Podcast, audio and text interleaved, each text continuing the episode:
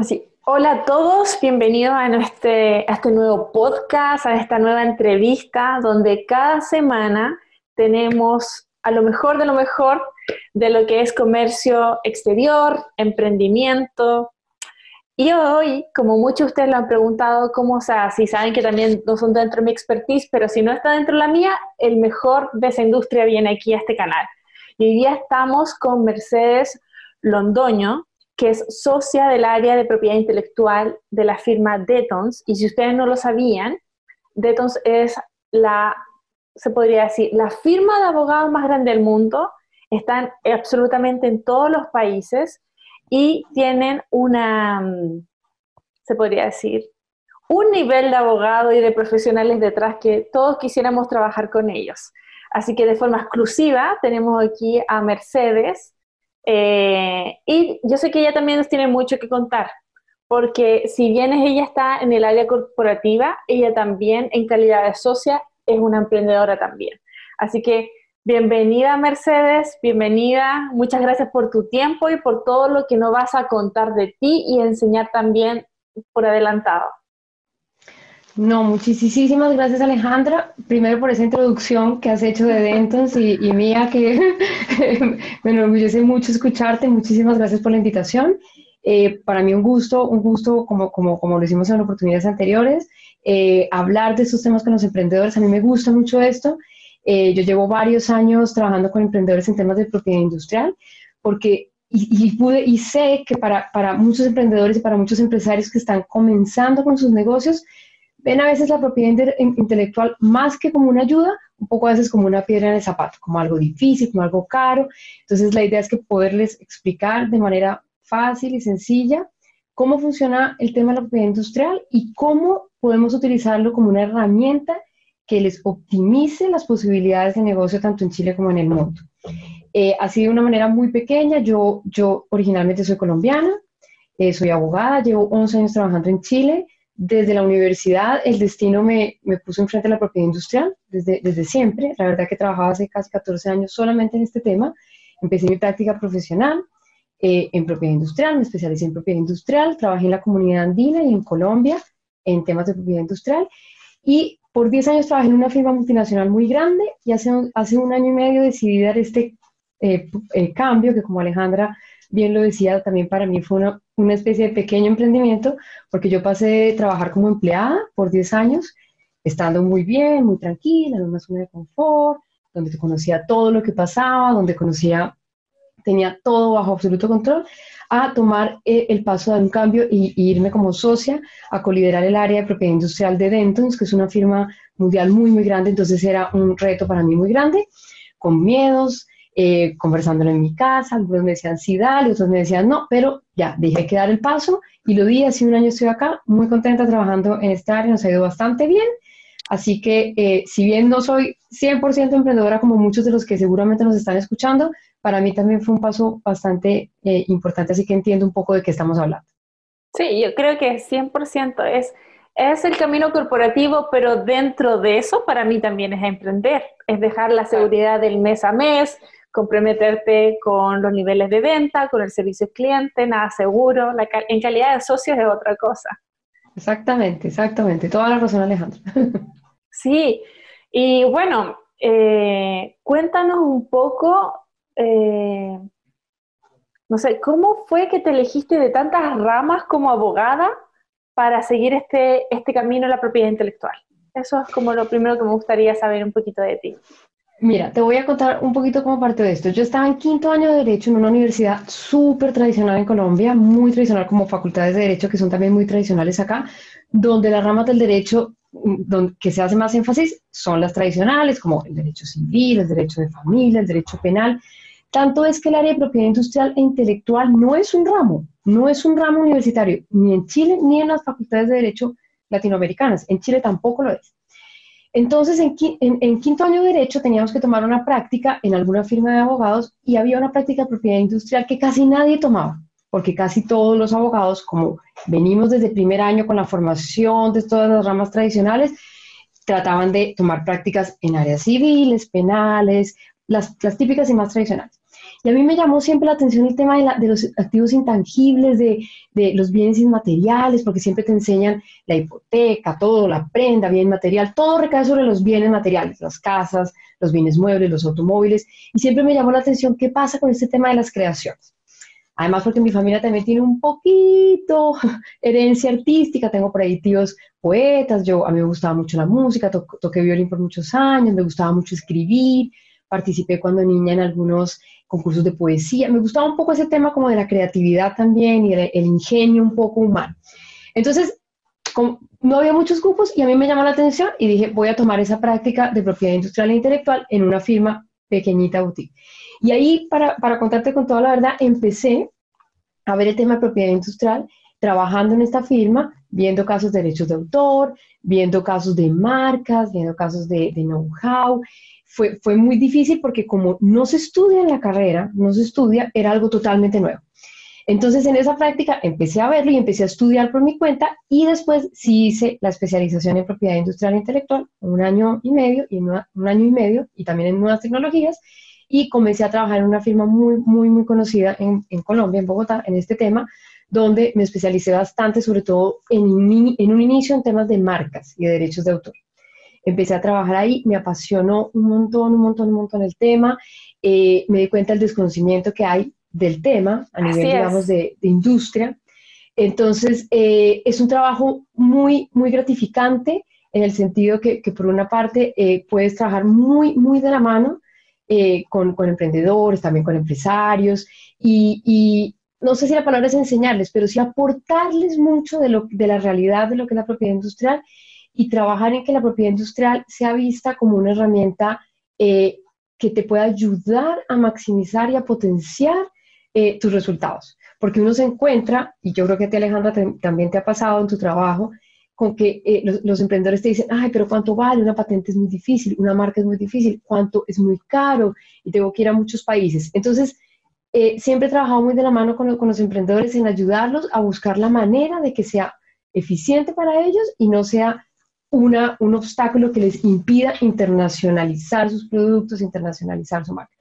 Y así he estado hace 14 años trabajando solamente en esto eh, y, descubriendo que es además un área del derecho supremamente activa, supremamente, eh, que, todo el tiempo está cambiando, que hay reformas, eh, que es muy distinta en cada país y que lo que pasa en un país tú puedes, por ejemplo, intentar aplicarlo en Chile, es muy diversa, es muy adaptable, entonces a mí me apasiona un montón y, aquí me quedé y aquí me quedaré. Sí, ¿no? Y ahora estás, eres una experta y, referencia en, en todo el tema, así que yo creo que aquí, aquí está todo. Eh, sí, cuéntame, mira, yo te voy a contar que acá los emprendedores que están en este canal están recién construyendo, viendo qué producto importar, cómo emprender, cómo generar su marca están generando su primer prototipo. Entonces, en, este, en el, primer, eh, se podría decir, en este primer nivel, en este primer paso, eh, ¿qué les recomendarías tú hacer? Eh, que estamos hablando también de que son productos en calidad de etiqueta privada. Es decir, los emprendedores aquí toman, compran un prototipo que que es abierto, que está en blanco en China, lo personalizan, les cambian un poco los colores, la apariencia, colocan su marca, lo dejan algo totalmente diferente a lo que existe en la propuesta de venta a las fábricas, pero aún así se podría decir que es como el mismo molde, y lo traen aquí a Chile a comercializar y vender. Entonces, desde el punto de vista legal, ¿qué es lo que recomiendas tú en este caso? Cuando se está recién comenzando. Muy, muy, importante tu pregunta, Alejandra, porque, porque el, este tema que tú estás planteando está, ha estado justamente en el último año, eh, eh, como es, un objeto, digamos, de, de, discusión y de regulación en China, porque es muy usual, voy a partir un poquito por ahí para, para darles un contexto, es muy usual que en China este tipo de negocio, o sea, China emitió una declaración hace un año, el, el, el Departamento de Propiedad Industrial chino, reconociendo que una de las formas de negocio más usuales en China y que no, podrían, no, pueden cubrirse los ojos sobre eso, es justamente la fabricación de productos como molde o base, como, como tú lo dices, que ellos lo denominaron un poco como productos genéricos o productos, nosotros le decimos blancos, como, como, como, que no tienen marca, que no tienen una, una, indicación de la fuente de negocio, sino que el producto base se adquiere y el comprador le hace ciertos cambios y lo más importante, le pone su sello, que es su marca, ¿no? Porque recordemos que la marca es un poco dentro del universo, si nos vamos a mirar las estrellas por la noche, y hay un universo y un universo, hay miles de estrellas en el cielo. La marca es ese punto que diferencia una estrella de todas las otras estrellas. Porque los productos como base, como tú viendo dices Alejandra, la base es la misma. Pero lo que le va a dar la diferencia es ese signo o esos cambios que va a hacer el comprador, que al final del día va a ser quien lo va a comercializar en el otro territorio. Entonces, partiendo con que China ha reconocido esto, lo más importante, lo más importante es que al momento de cerrar un negocio con un fabricante o productor de manufactura de este tipo de productos en China, eh, estemos súper claros que en las comunicaciones que hayan con este productor o en los documentos que se firme, no haya indicación de ninguna marca para no caer en temas de infracción. ¿En qué sentido? Si, por ejemplo, yo voy a comprarle un producto, que quede claro que esto es un producto base que yo estoy comprando, que es un producto molde, que no aparezca por ahí en un contrato, estoy comprando, por ejemplo, eh, cables USB eh, registrados en China bajo la marca, mejor no, que no haya ninguna indicación, es decir, que sea claro que el objeto del contrato, el objeto del negocio es la compra o la adquisición de productos molde, base o productos genéricos. Es decir, que no haya por ahí ninguna marca que vaya a poner al comprador, en este caso, nuestros emprendedores chilenos, en alguna situación de infraccionar una marca china o una marca extranjera. Eso es lo primero, muy importante. Cuando el producto llegue a Chile, obviamente, para comercializarlo, es muy importante que eh, sea con una marca propia. Y lo más importante en temas de marcas es eh, confirmar que esa marca no esté registrada por terceros. Las marcas eh, se adquieren o yo tengo un derecho sobre una marca como tengo un derecho sobre mi auto, como tengo un derecho sobre mi casa. Es decir, es un activo, así sea intangible, yo no lo pueda tocar, no lo pueda materialmente percibir, es un activo respecto al cual yo puedo tener titularidad. Pero la manera de yo obtener eh, titularidad sobre una marca es realizando un trámite de registro que en Chile se, eh, se hace ante la oficina INAPI. En los distintos países, cada país tiene designada una oficina, a veces normalmente es una oficina administrativa, que es la encargada de llevar a cabo el registro de la marca y darle a ese titular el reconocimiento de que esa marca es de él. Es como decir el conservador de bienes raíces. Cuando yo compro una casa, yo tengo que hacer todo el papeleo y todo el trámite ante el conservador de bienes raíces y al final me van a dar un título, que es un documento que certifica que esta casa es de Mercedes Londoño o este auto o este departamento es de Alejandra Jara. El INAPI hace lo mismo. El INAPI, después de verificar que la marca cumple con ciertos requisitos, que ya se los voy a contar resumidamente, eh, determina que es de titularidad de la persona o la empresa que la solicitó. Esas marcas en Chile se registran por 10 años, pero se pueden renovar indefinidamente. Esto es muy importante. O sea, yo puedo ser dueño de una marca en Chile y casi en todos los países es lo mismo, indefinidamente en el tiempo, siempre y cuando yo la vaya renovando. Entonces, eso es lo más importante, porque muchas veces muchos emprendedores les gusta una marca, empiezan a usarla, eh, empiezan a hacer em, como, como las etiquetas, empiezan a invertir y después se dan cuenta que esa marca no se puede registrar como marca. y nos pasa mucho, mucho, mucho. y es mucho más difícil. Entonces, paso número uno, paso número uno que yo lo trabajo con, con los clientes de nosotros es, ¿tienes una idea de cómo quieres que sea tu marca? Palabras, palabras con diseños. Puedes tener una o variantes, muéstranosla, hacemos una búsqueda en Chile o en los países donde en un principio se quiere empezar. Y en esa búsqueda nosotros vamos a verificar que la marca está disponible para registro. Y si no está 100% disponible, vamos a trabajar en que así lo sea, porque tú entenderás que hay muchas marcas registradas y en Chile particularmente hay una cantidad impresionante de marcas porque las marcas en Chile no se pueden cancelar tan fácil. Entonces hay un poquito de saturación. Entonces siempre hay que tener mente abierta a que tal vez exactamente la marca que yo quiero, tal cual no se va a poder, pero voy a ver un plan B o voy a ver un plan C. Lo importante es asesorarse desde el principio para que cuando yo presente la marca, eh, yo ya vaya con una posibilidad de éxito más o menos real y con una estrategia para poder obtener ese registro. Maravilloso. A mí me quedó súper claro y tengo un montón de preguntas que hacerte. Y a todo esto, esto va a sonar como un piropo para ti. Eres la primera mujer invitada en mi canal para una entrevista. Ah, no, pero eso me encanta. Me, encanta eso. sí, de verdad. Además, desde, entonces nosotros estamos liderando un grupo que es ya un poco como no solo regional mundial de las mujeres en la propiedad intelectual que se llama WIN, que te voy a invitar también, Alejandro. Gracias. Para que participes, por favor. Feliz. Mira, Mercedes, antes que pasemos al tema de todas las preguntas que tengo de qué es lo que se necesita para registrar una marca, quiero que también nos cuentes desde tu voz de la experiencia, eh, ¿por qué no se puede traer una marca ya registrada? Porque sabemos que en este mundo del Internet, de Alibaba, en, en Amazon, hay muchas cosas que podemos traer también que te dicen, no, si este es, este es el celular iPhone, yo te lo puedo importar. Esta es la camiseta de Louis Vuitton. Entonces, ¿qué hay cuando uno, porque yo lo he explicado muchas veces que es contrabando, pero de tu boca puede explicarse de manera mejor, más simple, más técnica, de qué pasa cuando uno trata de importar marcas registradas tan grandes como esta, porque lo primero que hace el emprendedor es decir, yo voy a traer eh, sneakers Nike, Adidas. Entonces, ¿qué es lo que pasa eh, cuando hacemos este también negocio de importar marcas registradas? Y también, ¿qué pasa cuando alguien dice, no, yo la voy a hacer corta y voy a importar imitación y copias desde China? O sea, ¿qué es lo que pasa aquí? Claro, hay dos situaciones muy importantes que, las que, que, tú en tu pregunta muy acertadamente, Alejandro, les has comentado pero que las voy a tratar de, diferenciar. Esto es un poquito técnico-legal, pero lo voy a explicar lo más sencillo posible.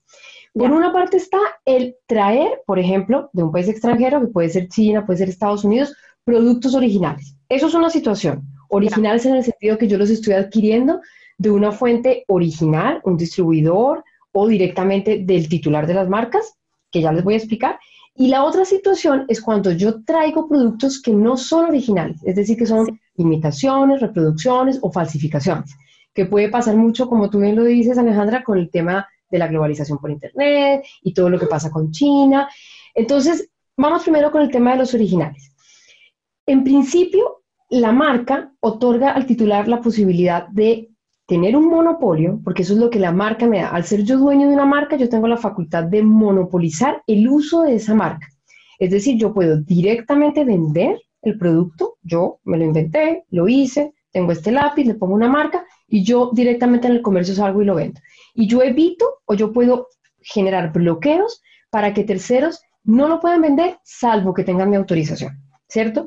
Pero yo también puedo limitar un poco como dueño, yo no voy a vender directamente, pero yo sí voy a crear mi famosa red de distribuidores, que puede ser local o puede ser mundial. Entonces, muchas marcas grandes, muy conocidas, no sé, Nike, eh, como dices tú, de zapatillas, ellos tienen su, su, o de automóviles también pasa mucho, ellos tienen su red de distribuidores en el mundo. Entonces, si yo soy un, un, ¿cuál es el, camino más, el camino correcto? Si yo soy un yo soy Mercedes Londoño, soy una comerciante en Chile, tengo ganas de, traer cierto producto que yo sé que es muy bueno, que es muy exitoso y que tal vez en Chile sería un éxito. Lo mejor es acercarse directamente a la fuente eh, legal, digamos, que puede ser el dueño de la marca o su red de distribuidores. Entonces, como les comentaba, la marca da ese derecho como ese monopolio al titular, pero con cierto límite. ¿Por qué? Porque el derecho de marcas en el mundo lo que ha intentado hacer la Organización Mundial del Comercio es equilibrar el derecho del titular, pero no obstaculizar la libre circulación de los productos. Entonces, ¿qué sucede? Que el derecho de marcas de un dueño también se agota. Hay un momento en que termina. ¿Cuándo termina ese derecho? Y se los voy a, a dar con un ejemplo.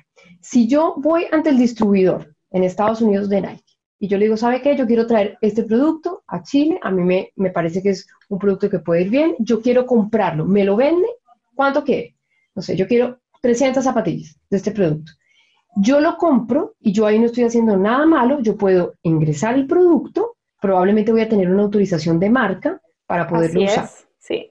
Y cuando yo empiezo a vender el producto, si hay otros terceros que lo compran y lo siguen vendiendo, esas ventas posteriores el derecho de marca se agota en esa venta posterior. porque la conclusión a la, que, a la que se llegó a nivel mundial es que hay un punto en que la circulación de los bienes no se puede limitar, porque si no, podrían haber problemas de abastecimiento y el comercio tiene que tener también una libertad como de moverse. Entonces, ese es el camino correcto. Si yo cumplo con ese requisito de adquirir un producto original y adquirido por una fuente legal, es decir, por un dueño o algún, alguna, alguna persona o empresa, parte de la cadena de distribuidores, yo no estoy cometiendo ninguna infracción. Yo puedo traer el producto a Chile y yo lo puedo vender. Y si yo lo voy a vender directamente, pues ahí sería muy bueno tener una licencia formal de marca. Eso es un caso. Sí. El otro caso que es más complicado. Ahí quiero, sí, dar un, un pequeño aporte. Eh, el, tema es como muy sensible, porque la gente cuando, por lo menos desde mi punto de vista, desde comercio exterior, eh, cuando uno va a embarcar, a sacar mercancías de un país, eh, el tema de la documentación no es tan sensible y, permiten sacar con mucha facilidad lo que sea que estés importando. El problema es cuando llegamos aquí a la frontera de Chile y, y te das cuenta que no tienes ni la autorización, ni la documentación, ni la certificación de marca, ni nada que compruebe que tú eres distribuidor de esa marca. Entonces, a, las cosas que la gente te puedes enfrentar si vas a trabajar con, con productos originales que no tienen la autorización es la retención de toda tu mercancía en la aduana chilena y también la pérdida de ella. Así que no se lo tomen como tan a la ligera. Claro, eh, eh, toda la razón, Alejandra. Y si, puede, si, si, lo mejor es tener, y tú ahí tú eres mucho más experta que yo, un contrato de distribución y ojalá también un contrato de licencia de marca o algún documento que verifique que tú efectivamente lo compraste con el distribuidor original y que tienes la autorización para entrar la mercancía a Chile. A Chile, exacto. Exacto. ¿Qué pasa? lo, lo, que te comentaba anteriormente va más al punto, en, porque muchos, muchos clientes también nos dicen, oye, pero sabes que yo, yo he traído productos, los pude entrar y, y ese, ese titular, que eso también es muy importante y qué bueno que tocaste el tema, Alejandra, ese, ese dueño Nike, por poner un ejemplo, no, yo, vi, yo me metí al INAPI y la marca no está registrada en Chile. Nos dicen mucho eso. Porque muchas veces hay marcas que afuera son muy exitosas, comerciantes locales las ven allá, las conocen, quieren traer el producto y se dan cuenta que la marca en Chile no está registrada e intentan registrar la marca en Chile. Eso es una cosa que nosotros día a día lo vivimos, día a día, día ¿Y cómo lo vivimos nosotros? Desde el punto de vista de representar a la empresa extranjera. Entonces, estas em, empresas extranjeras grandes, muchas de Estados Unidos, pero también muchas asiáticas, nos contactan y nos dicen, oiga, nuestros servicios de vigilancia internacional han detectado que una persona en Chile o una empresa en Chile, una persona local o empresa local, está intentando registrar la marca en Chile y está usando los productos sin nuestra autorización, porque de alguna manera entraron, de alguna forma. Entonces, esto es algo que les quiero, que quiero compartir con todos. El hecho que la marca extranjera no esté registrada en Chile, en Chile, pero sea afuera y no en Chile, tampoco quiere decir que sea disponible para que un tercero la pueda registrar. Porque los tratados internacionales a nivel mundial reconocen que si bien para yo ser dueño tengo que registrar país por país, eso no impide que yo pueda evitar que terceros usen mi marca en el extranjero. Entonces, ¿en, qué, en la práctica, ¿en qué termina esto? Termina en que la empresa extranjera presenta demandas contra el solicitante chileno que está intentando registrar la marca.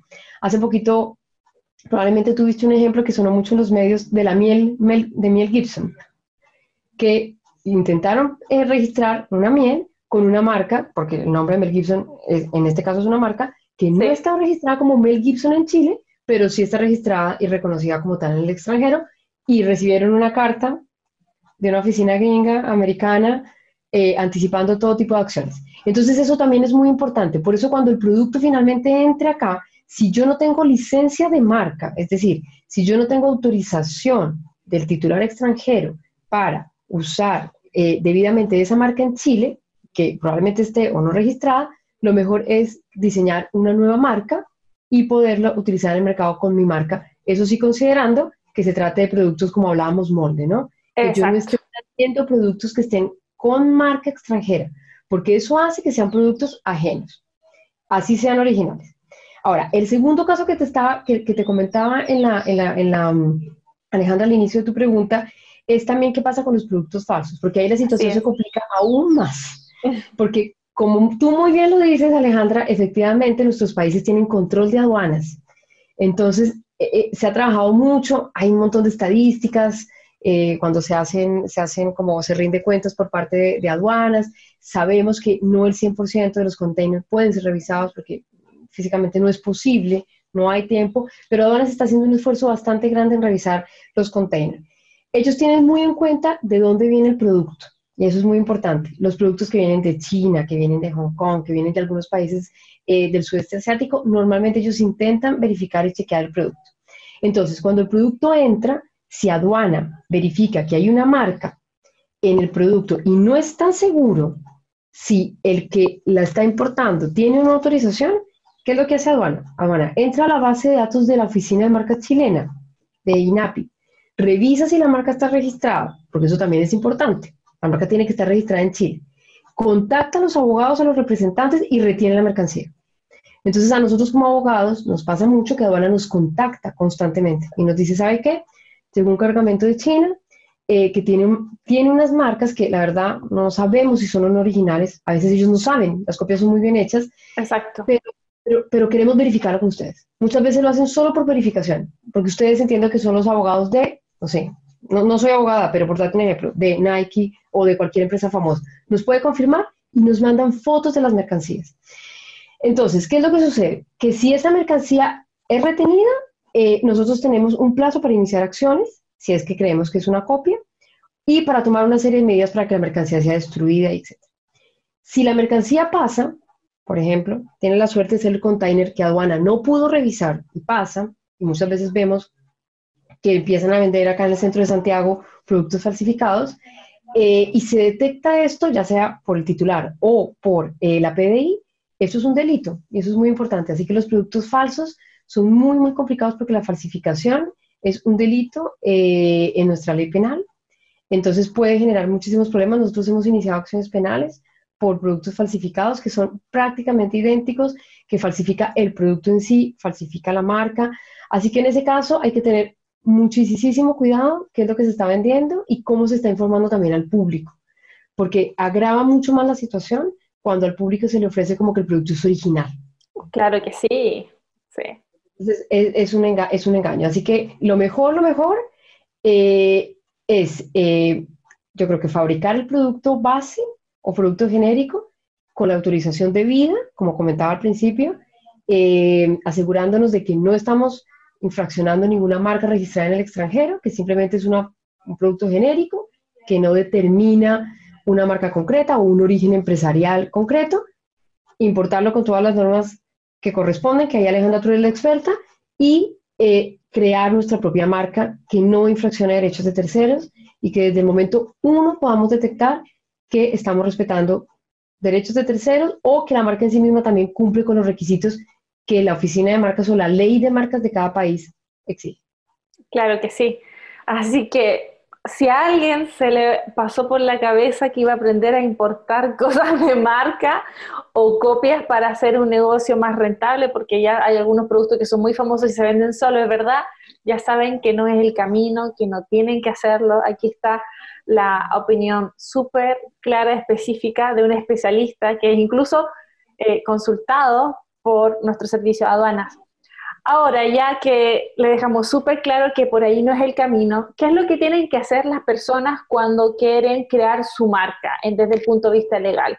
Yo la verdad que eh, yo lo he aprendido todo lo que sé de marcas por experiencia y cuando me preguntan como un consejo, yo les digo, mira, que no sea el nombre de ninguna persona, que no sea el nombre de ninguna tierra y que por favor no aparezca ni en la enciclopedia ni en el diccionario Ojalá que, la inventes y que lo bonito que se acorpe y que suene bien. Y desde ahí siempre les digo que empiezan a crear sus marcas para que no se aferren a nada que pueda existir ni pasar a llevar a nadie.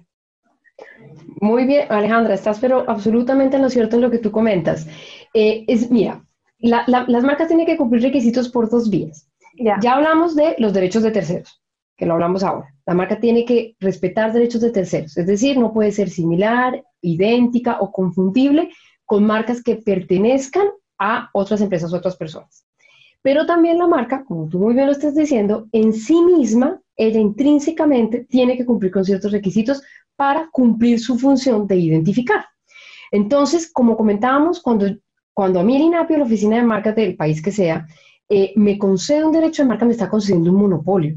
Yo tengo la posibilidad de excluir a terceros que usen esa expresión o esa, ese diseño o ese, ese, esa marca mixta, porque recordemos que las marcas tienen, después si quieres podemos hablar sobre eso, las marcas pueden ser no solo palabras, sino distintas cosas. Entonces, como yo voy a ser dueña de eso, pues yo no puedo ser dueña de expresiones que son genéricas, que van a ser utilizadas por otras personas o por otros competidores del rubro. Y por eso es que yo no puedo ser dueña, por ejemplo, de la palabra, no sé, si voy a hacer pan, yo no puedo ponerle a la marca pancito. Claro. Porque yo podría tener el derecho de impedir que otros competidores del sector de la panadería usen la palabra pancito, lo cual no es justo porque es la expresión que identifica el producto en sí mismo. Entonces, como tú muy bien dices, tenemos que tener cuidado que la marca no sea genérica, es decir, que no sea la denominación usual del producto o el servicio que esa marca va a identificar. Tampoco puede ser descriptiva, es decir, tiene que ser cuidadosa en no eh, describir de manera muy directa cualidades, características de los productos. Sí puede dar una idea, porque yo sé que en el marketing eso es muy importante, que las marcas generen una idea en el consumidor, y la ley chilena ha reconocido eso, que hay una línea un poquito fina, pero la hay entre la marca descriptiva y la marca evocativa. Entonces, yo, yo no puedo describir la, la característica de ese producto específico, por ejemplo, Volvamos al, ejemplo de las zapatillas. Si yo quiero eh, registrar una, marca para unas zapatillas para hacer ejercicio, yo no le puedo poner eh, ejercicio o super rapidez. Es demasiado descriptiva la característica. Pero yo sí puedo poner un eslogan que dé una idea al consumidor, que evoque una idea sin caer en la descriptividad. Esto es un poquito difícil de determinar, pero eh, las autoridades en Chile a nivel de INAPI y de instancias superiores han ido determinando jurisprudencialmente esto.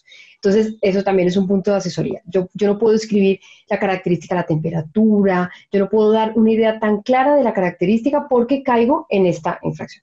Tampoco yo puedo, como tú muy bien decías, eh, Alejandra, no puedo hasta cierto punto ¿ah? eh, registrar, por ejemplo, nombres de países, eso está prohibido, escudos, emblemas, pero sí puedo incluir esos elementos en mi marca. Es decir, yo no los puedo registrar como única expresión. Yo no puedo registrar la palabra Chile, o yo no puedo registrar la palabra Colombia pero sí podría una, registrar, por ejemplo, eh, Pepito Chile, una expresión de fantasía con Chile. Es decir, yo puedo incluir, incluir elementos genéricos que estén acompañados, pero lo mejor es que sean expresiones, nosotros le decimos de fantasía, es decir, que no tengan vinculación con el producto. Eso es muy importante. La genericidad y la descriptividad de, de una marca se analiza en pro del producto concreto. Porque, por ejemplo, tú puedes, ustedes han visto marcas, yo creo que tú has visto marcas como Corona para cerveza. Corona en sí es una expresión usual, la corona, pero no para cerveza. Entonces, Apple. Apple es el ejemplo, es el mejor ejemplo cuando hablamos de, cuando explicamos el tema de descriptividad. Apple es, significa manzana. Yo diría, pero ¿cómo voy a ser yo dueña de la palabra manzana? Sí puedo porque es para celulares. Ah, perfecto. Entonces, si analiza claro. En pro del producto. Yo sí puedo utilizar palabras usuales, pero que no sean usuales para describir o para identificar el producto o el servicio que yo voy a utilizar. Maravilloso. Maravilloso. Y ahí también, cuando te escuchaba hablar, eh, se me venía a la mente también, eh, bueno, yo las marcas que tengo, yo he creado los nombres, pero por la área descriptiva que tú dices, ahí también se da ejemplo la marca Duracell, dura de durable, cel de célula. Eh, este cóctel, el que se llama cremis, que evoca el baile, entonces para que la gente se empiece también a, interiorizar de que hay muchas palabras compuestas que no son 100% descriptivas, pero sí te dejan un, eh, podrían ser registrables la parte legal, claro. que hacen esta palabra. Totalmente, totalmente el ejemplo que tú acabas de dar, Duracell es un ejemplo súper claro que yo puedo transmitir una idea sin caer en que la marca sea completamente descriptiva o completamente genérica, absolutamente. Súper bien. Bueno, entonces ahora, ¿qué necesitan las personas para em, registrar una marca en el Servicio de Propiedad Intelectual de Chile? Mira, es, el trámite hoy en día es bastante sencillo. Eh, en Chile y casi en todos los países se ha trabajado arduamente, incluido China, que, que, era muy, muy, muy complicado en todo sentido, se ha ido actualizando para hacer mucho más fácil los registros. En Chile lo único que necesitamos es, habiendo verificado que la marca está disponible, y aquí también quiero comentarles que eh, ustedes pueden hacer una búsqueda rápida en la página del INAPI, una búsqueda de identidades, en principio sin, sin necesidad de una asesoría de abogados, pero muy en principio. Después es bueno hacerlo con abogados porque nosotros tenemos un software más completo que podemos ver todo tipo de similitudes. Pero el INAPI en su página eh, eh, eh, ha trabajado bastante en, dar herramientas para, acceder, para que el público acceda y pueda chequear, por ejemplo, rápidamente si una marca idéntica ya está registrada. Eso se puede hacer. Yo entro a la página del INAPI, pongo búsqueda de marcas y yo puedo chequear si una marca igual está. Por eso hago, hago énfasis en eso, igual. Por eso después es importante hacer, cuando yo ya descarto que la marca idéntica como yo la quiero no está registrada, ahí ya hacemos una búsqueda más completa. También el INAPI tiene como herramienta el poder ver la clasificación de productos o servicios, que eso es otro tema, porque yo las marcas las pido para ciertos productos o ciertos servicios. Y esos productos y servicios están clasificados en 35 clases de productos y servicios. Entonces yo cuando pido la marca, tengo que descargar un formulario del INAPI y en el formulario yo pongo todos los datos del titular, de quién va a ser el dueño, todos los datos de la marca y los datos de la cobertura. Y Alejandra, aquí me quiero detener un poco porque eh, en Chile hemos avanzado en muchas cosas y hay muchas cosas que funcionan bastante rápido y muy amigables para los emprendedores, pero el tema de la cobertura es una, es una recomendación que yo les quiero hacer acá, acá a todos, que es un tema que hay que detenerse y que hay que verlo bastante bien. Porque cuando yo presento la marca y no describo correctamente la cobertura, es decir, qué productos concretos yo quiero proteger o qué servicios, el INAPI es un poquito quisquilloso con eso. Y eso puede llevar a que después hayan algunas observaciones de forma. De hecho, el INAPI es una, en mi criterio, es una de las oficinas más exigentes en temas de cobertura en Chile. Entonces, lleno el formulario, pongo la cobertura, ojalá habiendo, habiéndose asesorado bien de cuál es la clase correcta, cómo la tengo que describir y se, se sube en línea. Hoy se puede hacer el trámite completamente en línea, en el INAPI, completamente, de presentar la marca con el formulario eh, no se necesita abogado en el inicio de la presentación, y eso es muy importante.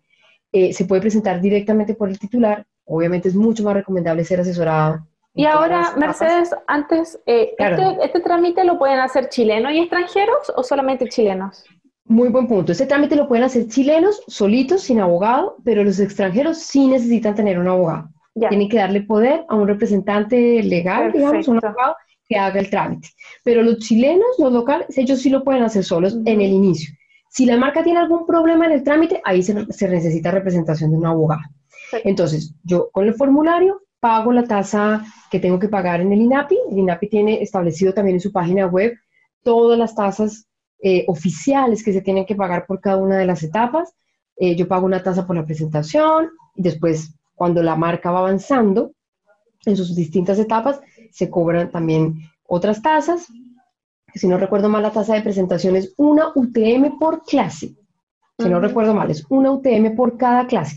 Por eso el tema de cuántas clases yo presente es muy importante para saber cuánto me va a costar la marca. Es decir, si esta marca va a identificar, por ejemplo, juguetes, yo ya sé que es la clase de los juguetes, la 28. Pero si mi marca, que es un poco raro, pero es un ejemplo medio bizarro, pero lo voy a decir, mi marca va a identificar juguetes, eh, productos farmacéuticos y comida, estoy hablando más o menos de cinco clases distintas. Dependiendo qué comida sea, van en distintas clases. Por eso hago, les hago harto énfasis en que el tema de la cobertura, yo les sugiero mucho, mucho, mucho que ese tema se vea con detenimiento y ojalá asesorados. ¿Por qué? Porque si yo hago todo bien desde el principio, la marca va a ser así de rápido. Y voy a evitar que la oficina de marcas, INAPIS, emita observaciones cuando revise la marca. Entonces, con mi formulario, subo el formulario, pago la tasa y se inicia el trámite de registro de la marca. Que en Chile, si no hay problemas, no hay observaciones, podría durar aproximadamente seis meses, siete meses. Está como, es bastante rápido. Si yo no tomo los resguardos en un principio y, presento la marca, así como sin revisar, corro el riesgo de que el INAPI en su tramitación identifique que la marca fue mal presentada, porque, por ejemplo, se identificó mal el tipo de marca que es, la, la descripción de productos y servicios no es la correcta, a nivel formal. Y después el examinador publica la marca. Esto es muy importante.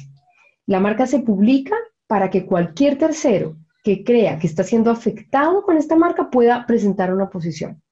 Pero además de la publicación, el INAPI también efectúa un análisis, es decir, ellos hacen una búsqueda. Esta misma búsqueda que nosotros hacemos para asesorar a los clientes, el INAPI también la hace, porque ellos tienen la obligación de asegurar que la marca que yo estoy pidiendo no está afectando una marca registrada.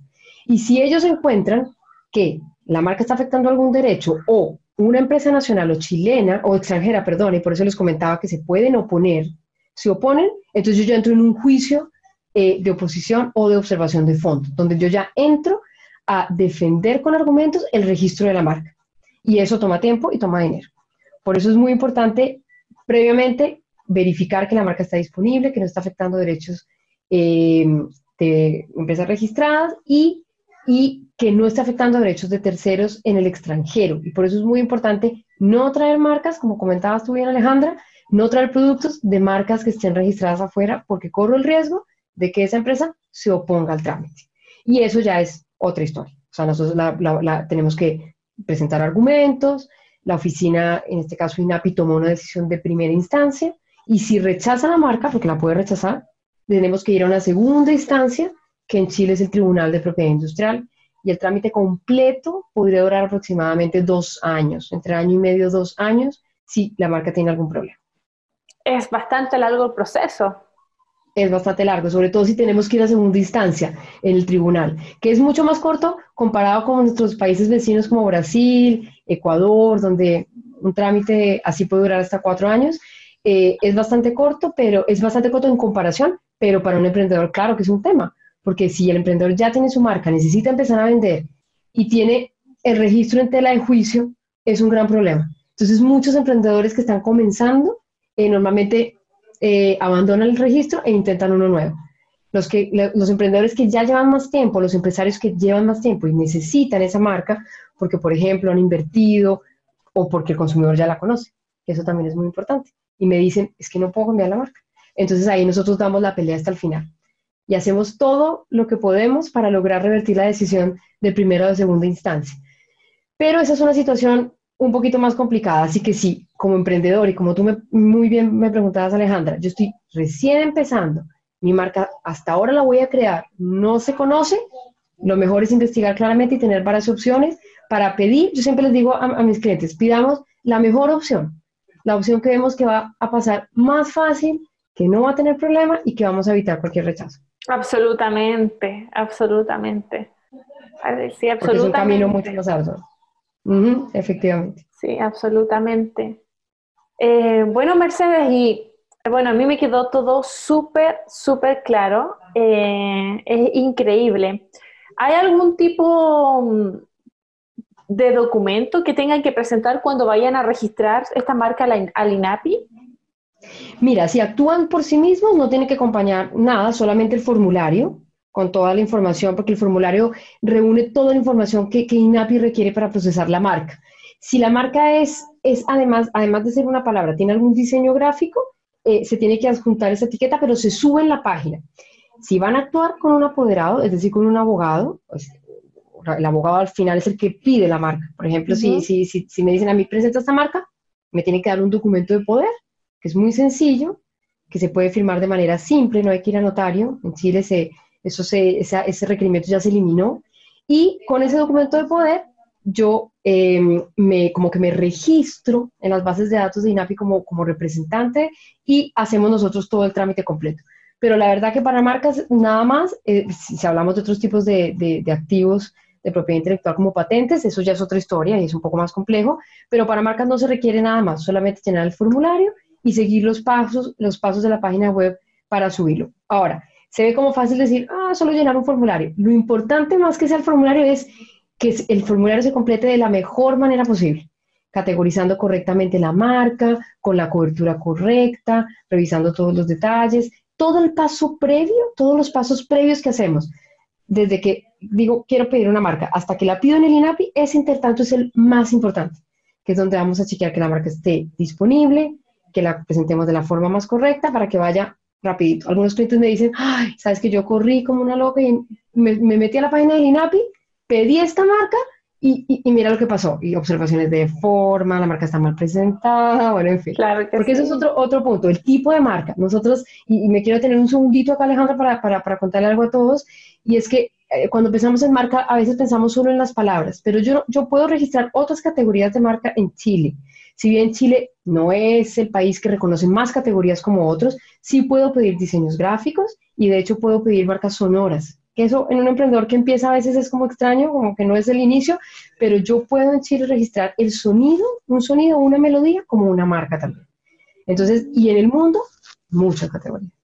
A nivel mundial se puede registrar marcas olfativas, el olor, cuando el olor es un, es un elemento identificador, la textura también, por ejemplo, en Colombia ya se pueden registrar marcas de textura y está el caso tan famoso de Louis Vuitton, que no sé si te lo había comentado a ti, que las mujeres cuando tocaban la, el cuero de las carteras Louis Vuitton eh, decían que había una sensación única al tocarlo y que cuando les ponían dos bolsos, uno Louis Vuitton y uno que no era, y les vendaban los ojos y tocaban, ellas solo tocando sabían cuál era la cartera Louis Vuitton. No te lo puedo creer. ¿Y eso está registrado? Y eso está registrado. Y otro caso también es Old Park, que es un, whisky, no sé si acá en Chile se conoce mucho, pero es conocido. Y la botella también tiene, en el, en el centro de la botella hay un círculo y tiene también como, no sé, como que en el, vidrio le hacen algo que al tacto tú también lo sientes. En Colombia se registró como marca, eh, como marca de, textura, se llama, como de sensación al tacto, esa marca. Entonces, los invito también a que abran su mente a que una marca es un elemento que identifica y dentro del género, elemento que identifica hay mucho, hay olores, hay sonidos. Yo, yo, yo, yo no sé acá en Chile, pero yo me acuerdo de niña en Colombia que había una tienda que uno entraba y olía a coco. Olía a coco. Y tú ibas caminando por el mall y olías y decías, ahí está esta tienda. Entonces, todo lo que identifique, y se los pongo sobre la mesa, porque yo sé que muchos de ustedes quieren externalizar sus productos y irse a otros países, abran la mente que hay otro tipo de categorías. Si a lo mejor la palabra Aprendí algo mucho. No sabía que se podían, eh, ¿cómo se dice? Registrar los sentidos que te provoca un producto. Los sentidos, exactamente, porque eso es lo que hace la marca, te genera ese vínculo entre la persona y el producto. El, eh, ¿Han visto ustedes, has visto tú la, la pastilla Alka-Seltzer, que es una pastilla que, cae y se disuelve en el agua y es un antiácido? Alka-Seltzer es una marca de Bayer la caída de la pastilla, la caída, se registró como marca también en varios países. En Argentina está registrado. pero solo cuando cae y, y suena. Eso, está eh, eso se llama marca de movimiento. Eso significa que ninguna otra marca puede hacer ese comercial. Exactamente.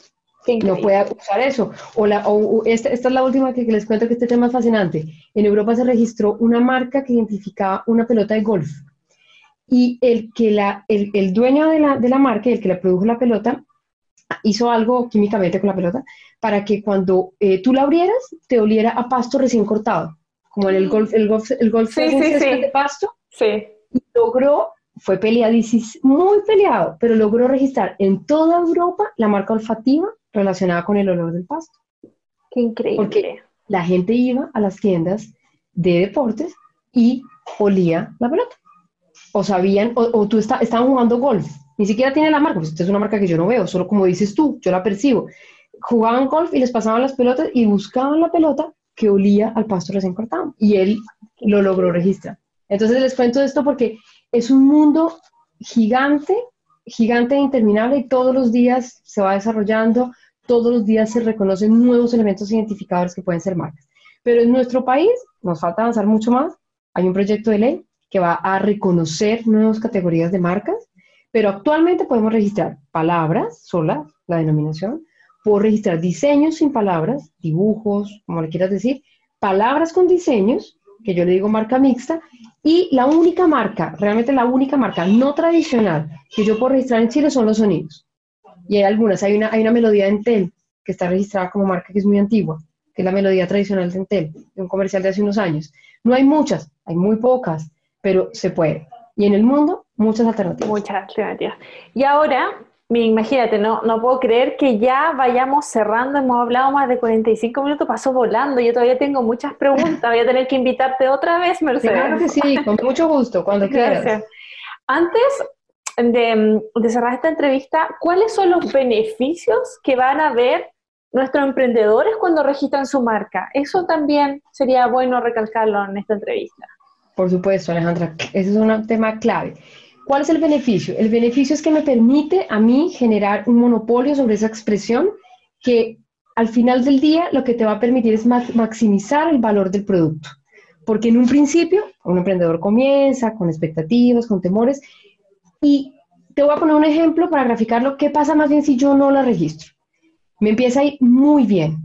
Me empieza a ir súper bien. Empiezo a vender el producto en Chile, se empieza a ser conocido por internet, pero yo me demoré en el registro de la marca y me doy cuenta, uno, o que la marca está registrada por otro después, o que eh, la marca efectivamente es una copia de una marca que ya existía o que otro me la está copiando a mí, porque eso también puede suceder. Exacto, porque si yo no tengo un derecho, yo no puedo impedir que otros me copien. Entonces, yo tuve, y esto se los cuento con un, con un cliente que tuve yo, dos años emprendió, le fue súper bien, y al año dos lo contacta una empresa canadiense y le dice, ¿sabes qué? Me parece súper interesante tu producto y el servicio que tú has hecho con el producto, eh, y me parecería muy interesante que pudiéramos hacer un negocio muy bueno, en el cual tú nos des a nosotros, imagínate, al contrario, lo quiero creer, el emprendedor darle licencia a una empresa canadiense, eh, pero la licencia de marca tiene que recaer sobre una marca registrada. Y ahí, sorpresa, se dieron cuenta que en Canadá la marca estaba registrada muy similar, no, igual, pero muy similar al nombre de un tercero, y en Chile la marca no estaba registrada y por lo tanto a ese eh, contraparte comercial, primero no se, pudo, no se podía hacer una licencia en Canadá hasta que se resolviera el problema con la marca que estaba registrada en Canadá. Y tampoco le dio, esa es una expresión un poco mía, como buena espina, no le dio como, mm, no le gustó mucho que la marca en Chile tampoco estuviera registrada. Porque cuando se cierran negocios de este tipo, lo primero que te preguntan es, ¿la marca está registrada? ¿Desde hace cuánto tiempo? ¿En qué países está? Entonces, ¿qué te quiero, les quiero explicar con esto? Que yo debo proteger una marca no solo por intereses como defensivos, es decir, para evitar que otros me copien, sino porque al final del día es un activo que yo voy a poder transferir, que yo voy a poder arrendar, que yo voy a poder también vender. El día de mañana, en un par de años, a lo mejor yo no quiero eh, seguir con el producto, ya quiero irme por otro negocio, pero si es una marca registrada, reconocida, que tiene valor, yo la puedo vender. Así es. Una marca. Entonces, me evito todo tipo de problemas, puedo exportar con tranquilidad y puedo hacer negocios. Como vendo una casa, puedo vender también una marca o la puedo arrendar. Absolutamente. Eso lo vamos a dejar también para otra entrevista, que es el siguiente paso. Luego que ustedes ya posicionen sus productos importados con su marca en Chile, viene el tema de franquiciarse o de vender las marcas en el extranjero. Y el negocio puede seguir creciendo y es más, pueden ganar solamente encontrar su libertad financiera vendiendo la marca. O sea, es otro negocio y es lo que tienen que apuntar, en, de hecho, si quieren... Toda la razón terminemos esta maravillosa entrevista, ¿cómo te contacta la gente? ¿Cómo llegamos a ti? Mira, pueden entrar a la página de Dentons, eh, que es www.dentons.com, y ahí pueden elegir buscar por mi nombre directamente, Mercedes Londoño, no hay ningún problema, o por país Chile, o a mi correo electrónico que es mercedes.londono, con n, porque como es medio Estados Unidos no, no, no, no, reconoce la ñ, mercedes.londono.com arroba dentons.com. Podrías vamos al... arroba dentons.com, perdón. Maravilloso. ¿Cómo se deletrea Dentons? Para que la gente no se equivoque. claro, es D de dedo, ¿ya? E de, enano, N de nené, T de, de, toma, O, O de oso, N de nene nuevamente y S de sapo. Dentons. Maravilloso. Yo sé que mucha gente te va a contactar. No, encantada, lo que requieran, eh, guía, consejo, pregunta, no hay ningún problema. No, no, no somos como, como, como abogados en Estados Unidos que a la primera pregunta ya estamos facturando para nada, para nada. Eh, no es tan caro como se imaginan, eso también lo quiero transmitir. Eh, todo se trabaja con tarifa fija, no es por hora o indeterminado, todo se conversa antes y obviamente siempre con tarifas especiales para los emprendedores. Siempre hay una tarifa diferenciada para los emprendedores nacionales. Dale, muchas gracias Mercedes, que estés muy bien, gracias por tu tiempo. No, con todo el gusto, muchas gracias.